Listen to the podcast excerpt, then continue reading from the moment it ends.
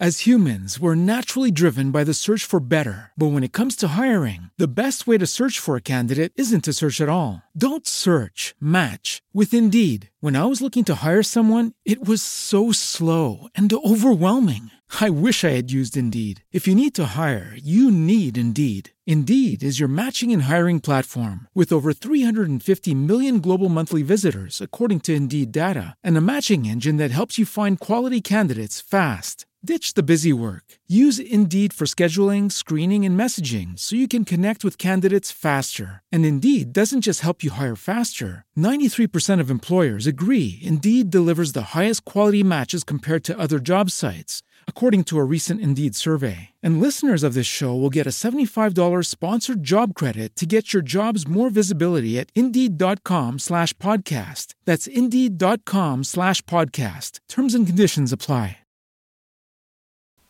Esto es Lowpod, tu red de podcasting. Si quieres que te ayudemos a crear tu proyecto o estás interesado en formar parte de la plataforma, mándanos un correo a contacto.lowpod.gmail.com. Lowpod, ¿nos oyes?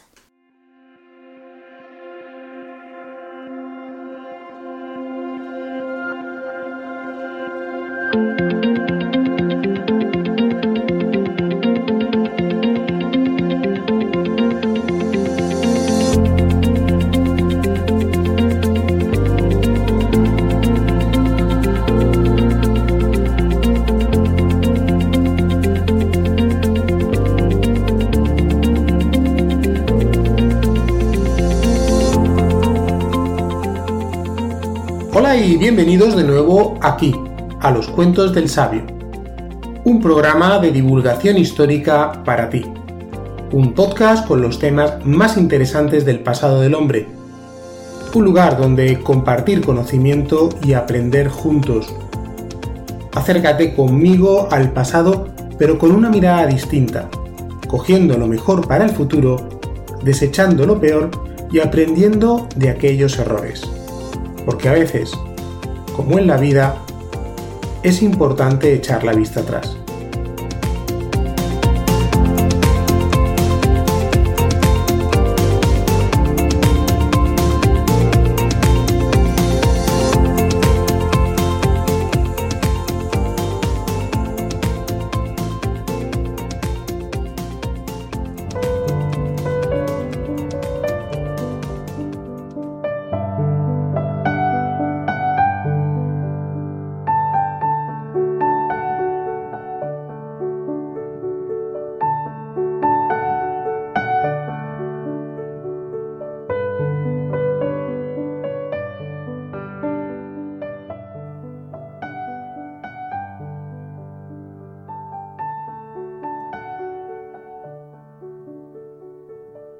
Reconocer al otro y respetar su diferencia es la clave para que funcione una sociedad tolerante.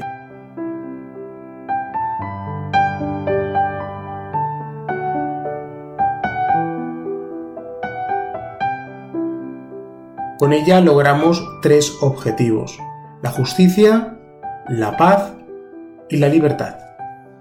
Convivir con aquello que desaprobamos no es fácil porque nos obliga a darle un espacio entre nosotros y muchas veces nos encerramos en nuestros sistemas de creencias. En ocasiones creencias aprendidas, quizás porque hemos sido programados impecablemente bien. Y cuestionar, aunque sea solo un principio, haría tambalear el edificio entero. Dicho de otra manera, aprender es relativamente fácil, y si además nos viene escrito a fuego y nos lo venden como incuestionable, solo tienes que memorizar sus palabras e interiorizarlas como un mantra, pero como un mantra negativo, claro está.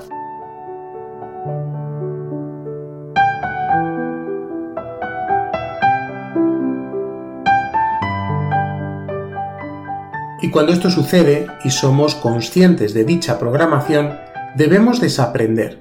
Y en este caso, hacerlo es decir, desaprender, es una labor complicada. Nos hace sufrir, nos planta frente a un espejo nada agradable e incluso empezamos a vivir en soledad, porque muchos de los que han estado conviviendo contigo en esta parte del viaje se van, simplemente desaparecen. Y convives contigo mismo y con tus nuevos pensamientos y con tus renovadas creencias.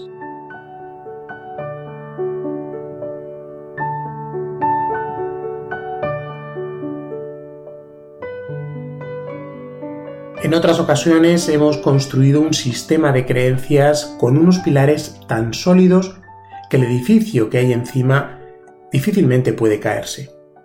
Y eso está bien, si el material con el que se ha construido las bases de tu vida se han elaborado con los principios de justicia, de libertad, de empatía, de amor al prójimo. Pero si hemos construido el edificio con los pilares del odio, de la envidia, del rencor, será difícil que la estructura se venga abajo. Aunque en ocasiones ocurren fuertes terremotos que dañan la estructura para que nosotros terminemos de derrumbarlo por completo.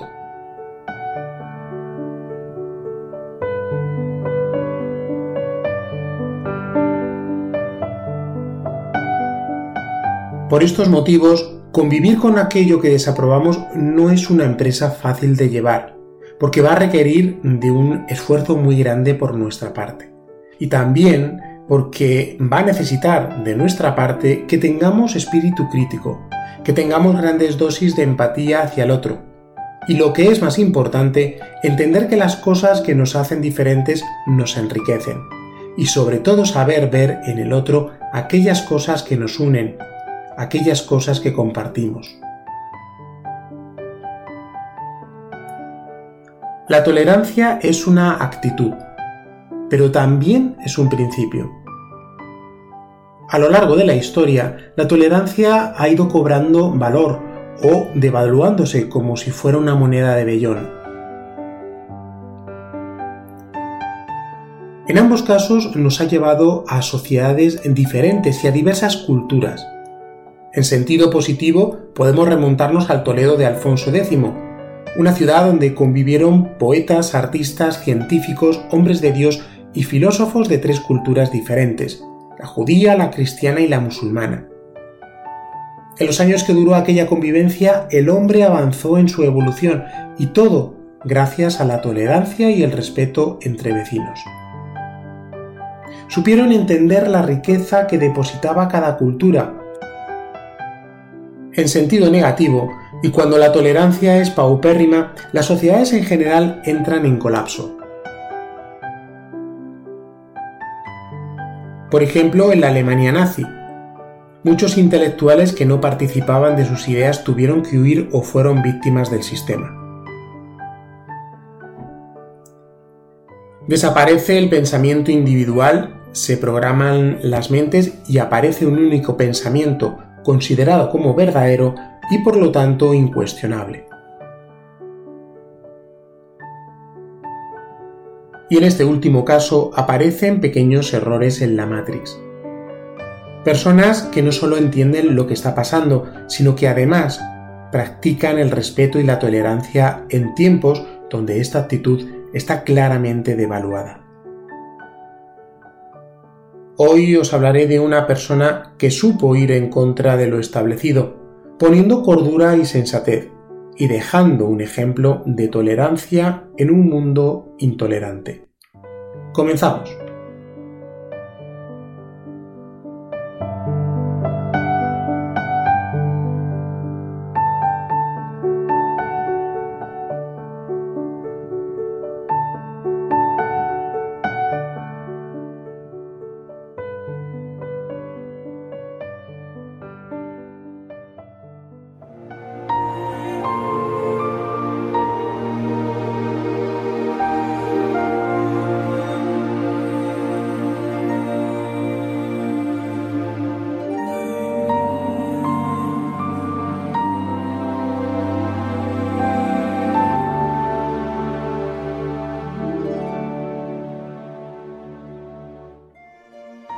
Os haré una confesión.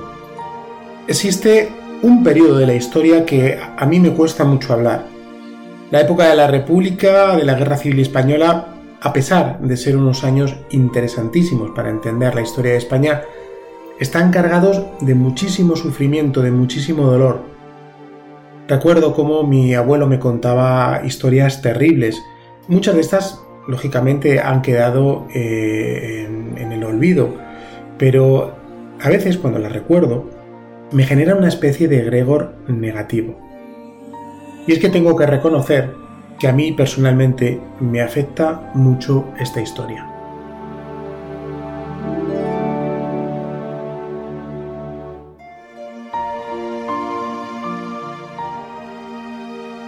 Pero como muchas veces pasa, el origen de la luz está en la oscuridad. Cuando la vida se torna difícil, del corazón brota o el odio más oscuro o el amor más luminoso. Por eso hoy os quiero hablar de un ejemplo de lo segundo.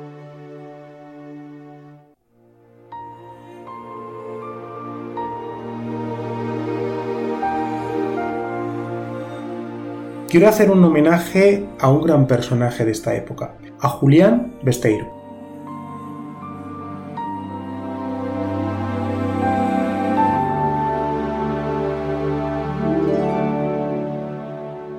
Un hombre justo que dio una lección al mundo y a España de lo que es un ciudadano ejemplar, borrando el color de su ideología en favor del bien común del sentido común, algo que carecía la polarizada vida de los españoles en la guerra.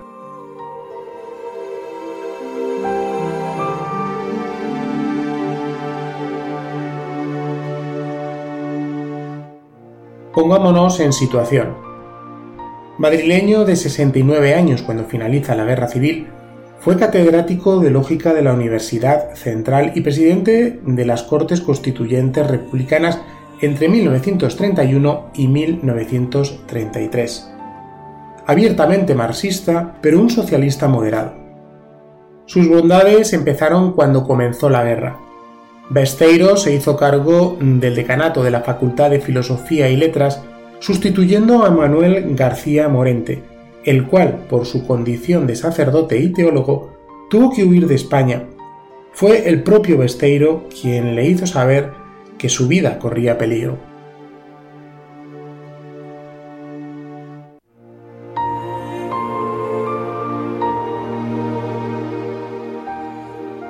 Y a partir de aquí, la lista de intelectuales enemigos del gobierno radicalizado de la República era francamente interminable. Gregorio Marañón, Ramón Pérez Vidal o José Ortega y Gasset son algunos de los muchos ejemplos de personas que huyeron de España.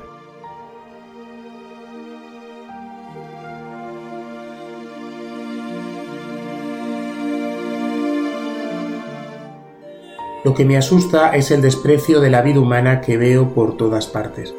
Estas son palabras de Besteiro que le dijo a Juan Simón Vidarte, un abogado y político socialista. Y esto nos demuestra ya la calidad humana del personaje.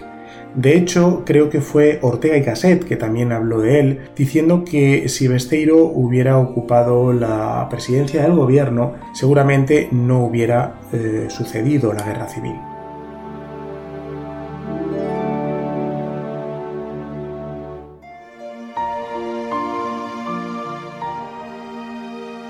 Fue a principios de noviembre de 1936 cuando oh, Julián tomó una decisión que marcaría el resto de su vida. Besteiro decidió quedarse en Madrid, mientras el gobierno de la República se trasladaba a Valencia. De hecho, fue él quien insistió siempre que se sentía un político muy madrileño y que no iba a abandonar a sus ciudadanos porque fueron ellos quienes habían querido que le representara en la ciudad Además, quedaba claro que este argumento era sincero, porque le ofrecieron importantes cargos que rechazó, como el de ser embajador eh, español en Buenos Aires. Un hombre, pues, eh, consecuente con sus principios.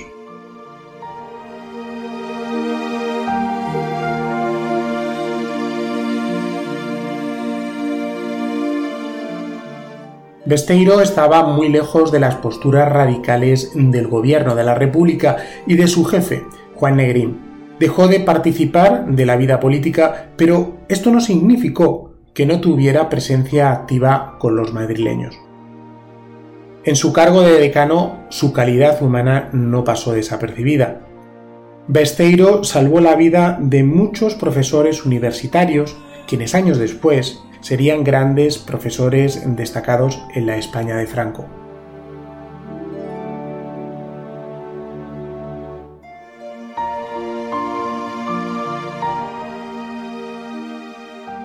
Entre la podredumbre política y el escaso valor que tenía la vida en aquella época, Besteiro encabezaba una lista de no pocos hombres de izquierdas que ayudaron a salvar la vida a todo aquel que estuviera en peligro de muerte. Y en la España republicana y bélica, estos eran los hombres que comulgaban con ideologías de derechas.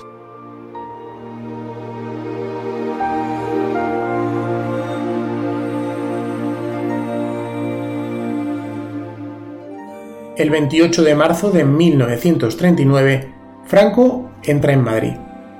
Besteiro había tomado la decisión de permanecer en la capital. Fue detenido y conducido al día siguiente a la cárcel de Polier. En su mente mantuvo la convicción de que su situación se terminaría arreglando. Pero ocurrió todo lo contrario. Se le abrió un procedimiento sumarísimo que condujo a un consejo de guerra el 8 de julio de 1939.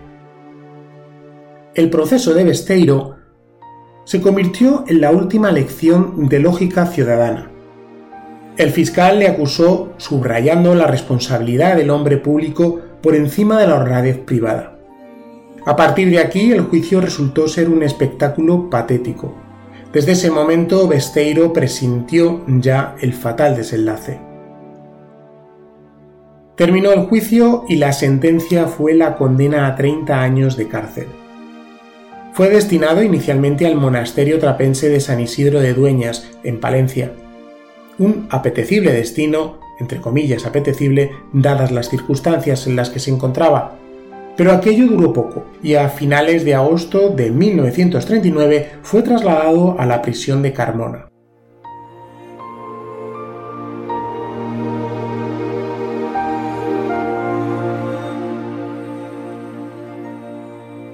La moral de Besteiro, que siempre supo ver el lado optimista de lo que vivía, se vino abajo por un suceso que podría parecer irrelevante. Sufrió el robo de un reloj que su mujer le había llevado a Madrid para arreglar. Fue como perder el ritmo de su vida, y aquello le sumió en una profunda pena. Quizás aquello fue un terrible punto de inflexión que se vería reflejado en su salud. El 19 de septiembre, su mujer recibió el aviso de que Besteiro estaba empeorando su salud. No pudo verle hasta el día 26, momento en el que entró en una clara agonía. Al día siguiente, Besteiro falleció.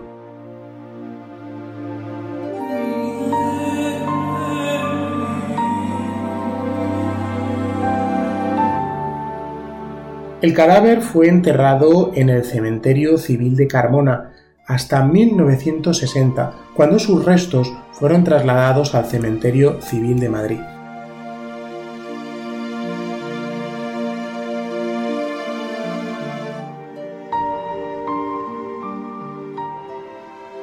Una persona para no olvidar en la historia, un ejemplo de buena voluntad, un testimonio un testimonio de amor frente al odio que reinaba en nuestro país. Un ejemplo de honradez, de dignidad, de empatía hacia todos, de respeto por la vida. Una pequeña luz entre las oscuras y bajas pasiones de la guerra civil. Revivamos a los héroes de verdad, los de pluma y papel, los pensantes, los contemplativos, los que piensan en los demás, los que se conocen y los que no. Rescatemos a los modelos positivos para que nos ilustren, para que nos guíen hacia una sociedad auténtica, como lo hizo Julián Besteiro.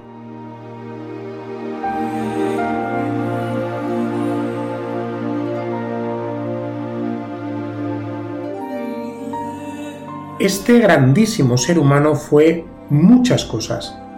Catedrático, político, presidente de las Cortes Republicanas, presidente también del Partido Socialista y de la Unión General de Trabajadores, pero fue mucho más, muchísimo más.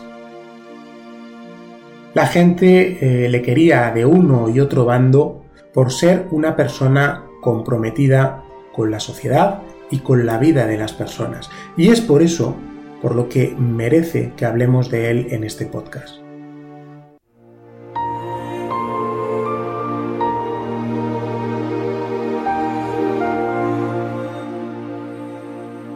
Por encima de todo estaba su talante moderado, su optimismo político, su defensa por la vida de las personas en una época en que la vida valía bastante poco. Un ser comprometido con su ciudad y que lo demostró con creces eh, salvando la vida de muchos madrileños de la radical represión del gobierno de la República y también por la decisión de no abandonar a sus votantes y de asumir con dignidad el desenlace fatal que estoicamente había aceptado.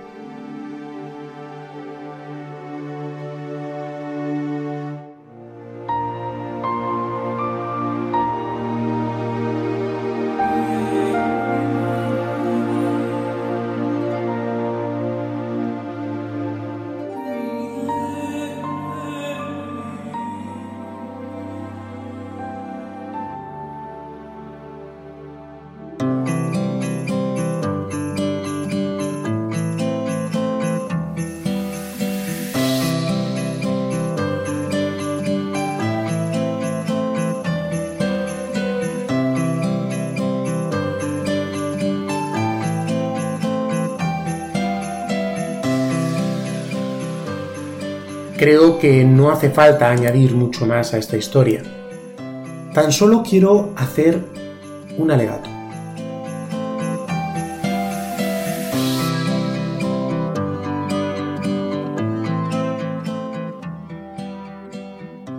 Estaréis conmigo que en los últimos años las cosas han cambiado. Es normal, porque todo cambia. Pero aunque vayamos hacia un mundo mejor, Vivimos tiempos distópicos. Un poder totalitario e invisible que busca hacernos entrar en una ideología única. Y la tolerancia debe ser una semilla que cultivemos con todo nuestro amor.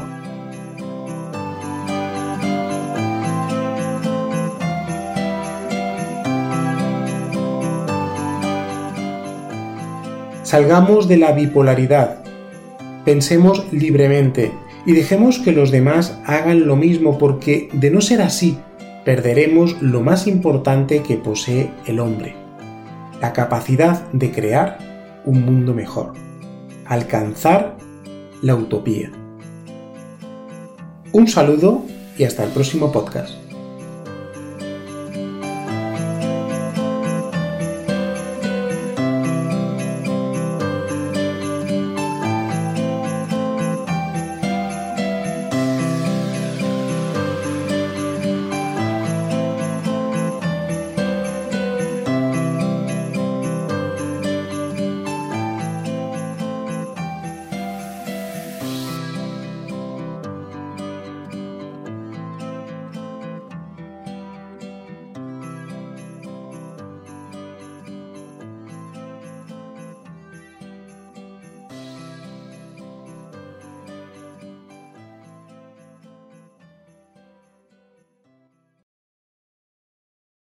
As humans, we're naturally driven by the search for better. But when it comes to hiring, the best way to search for a candidate isn't to search at all. Don't search, match with Indeed. When I was looking to hire someone, it was so slow and overwhelming. I wish I had used Indeed. If you need to hire, you need Indeed. Indeed is your matching and hiring platform with over 350 million global monthly visitors, according to Indeed data, and a matching engine that helps you find quality candidates fast. Ditch the busy work. Use Indeed for scheduling, screening, and messaging so you can connect with candidates faster. And Indeed doesn't just help you hire faster. 93% of employers agree Indeed delivers the highest quality matches compared to other job sites, according to a recent Indeed survey. And listeners of this show will get a $75 sponsored job credit to get your jobs more visibility at Indeed.com slash podcast. That's Indeed.com slash podcast. Terms and conditions apply.